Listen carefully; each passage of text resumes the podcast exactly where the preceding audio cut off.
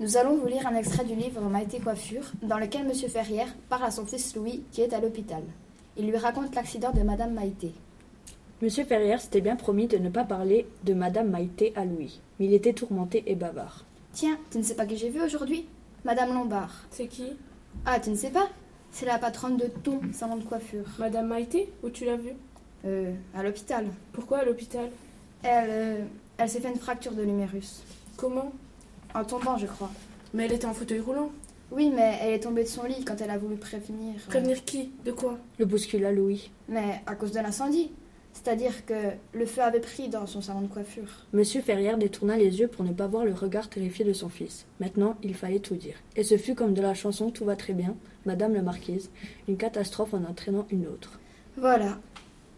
Conclut Monsieur Ferrière, en regardant fixement le gel coiffant sur la table de chevet.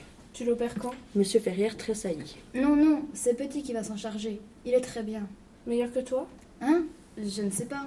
Papa Dit Louis. C'est qui le meilleur Euh, moi Ils restèrent silencieux quelques secondes.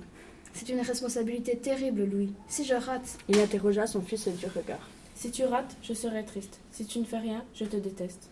c'est clair. Marmonna son père.